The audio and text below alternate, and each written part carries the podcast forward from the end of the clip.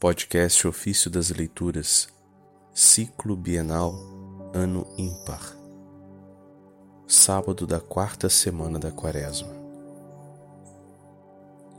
Contemplemos a paixão do Senhor. Dos Sermões de São Leão Magno, Papa.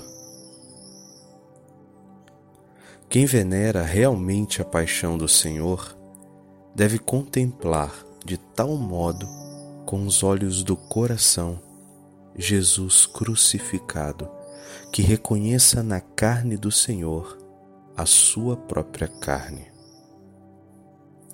Trema a criatura perante o suplício do seu Redentor. Quebrem-se as pedras dos corações infiéis e saiam vencendo todos os obstáculos os que jaziam debaixo de seus túmulos. Apareçam também agora na Cidade Santa, isto é, na Igreja de Deus, como sinais da ressurreição futura, e realize-se nos corações o que um dia se realizará nos corpos. A nenhum pecador é negada a vitória da cruz. E não há homem a quem a oração de Cristo não ajude. Se foi proveitosa para muitos dos que o perseguiam, quanto mais não ajudará os que a ele se convertem? Foi eliminada a ignorância da incredulidade. Foi suavizada a aspereza do caminho. E o sangue sagrado de Cristo extinguiu o fogo daquela espada que impedia o acesso ao reino da vida. A escuridão antiga da noite cedeu lugar à verdadeira luz. O povo cristão é convidado a gozar as riquezas do paraíso, e para todos os batizados está aberto o caminho de volta à pátria perdida. Desde que ninguém queira fechar para si próprio aquele caminho que se abriu, também há a fé do ladrão arrependido.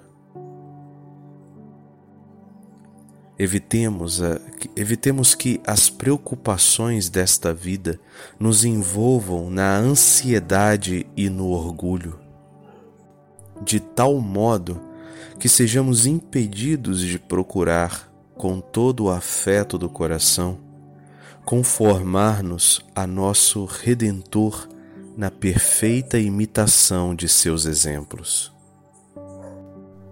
Tudo o que ele fez ou sofreu foi para a nossa salvação, a fim de que todo o corpo pudesse participar da virtude da cabeça. Aquela sublime união da nossa natureza com a sua divindade, pela qual o Verbo se fez carne e veio morar no meio de nós, não exclui ninguém da sua misericórdia senão aquele que recusa acreditar. Como poderá ficar fora da comunhão com Cristo quem recebe aquele que assumiu a sua própria natureza e é regenerado pelo mesmo Espírito por obra do qual nasceu Jesus? Quem não reconhece nele as fraquezas próprias da condição humana? Quem não vê que alimentar-se, buscar o repouso do sono, sofrer a angústia e tristeza, derramar lágrimas de compaixão, são ações próprias da condição de servo? E precisamente para curar a nossa natureza das antigas feridas e purificá-la das manchas do pecado, o Filho unigênito de Deus se fez também Filho do Homem, de modo que não lhe faltasse nem a humanidade em toda a sua realidade, nem a divindade em sua plenitude. É nosso, portanto, o que jazia morto no sepulcro, o que ressuscitou ao terceiro dia e o que subiu para a glória do Pai no mais alto dos céus. Se andarmos pelos caminhos de seus mandamentos e não nos envergonharmos de proclamar tudo o que Ele fez pela nossa salvação, na humildade do seu corpo, também nós teremos parte em Sua glória. Então, se cumprirá claramente o que prometeu.